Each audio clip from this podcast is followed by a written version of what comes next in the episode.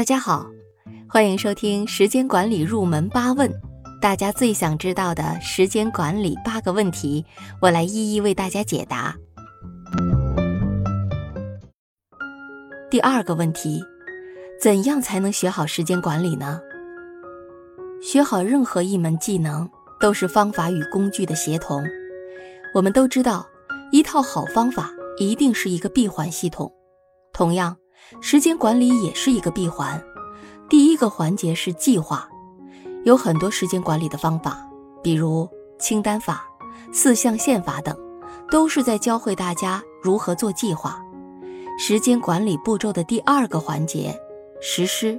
就是需要根据我们的时间计划，在预定的时间范围内去完成对应的事项。刚开始做时间管理的新手会发现，很多实施都跟计划对应不上。那么，在一天结束后，我们就要进入时间管理的第三个环节——总结。总结就是一个反思的过程，好好思考一下自己的行为模式，为什么实施跟计划对不上，从而发现问题和自己的短板所在，比如拖延症，比如完成某件事的能力缺陷导致了延期等等，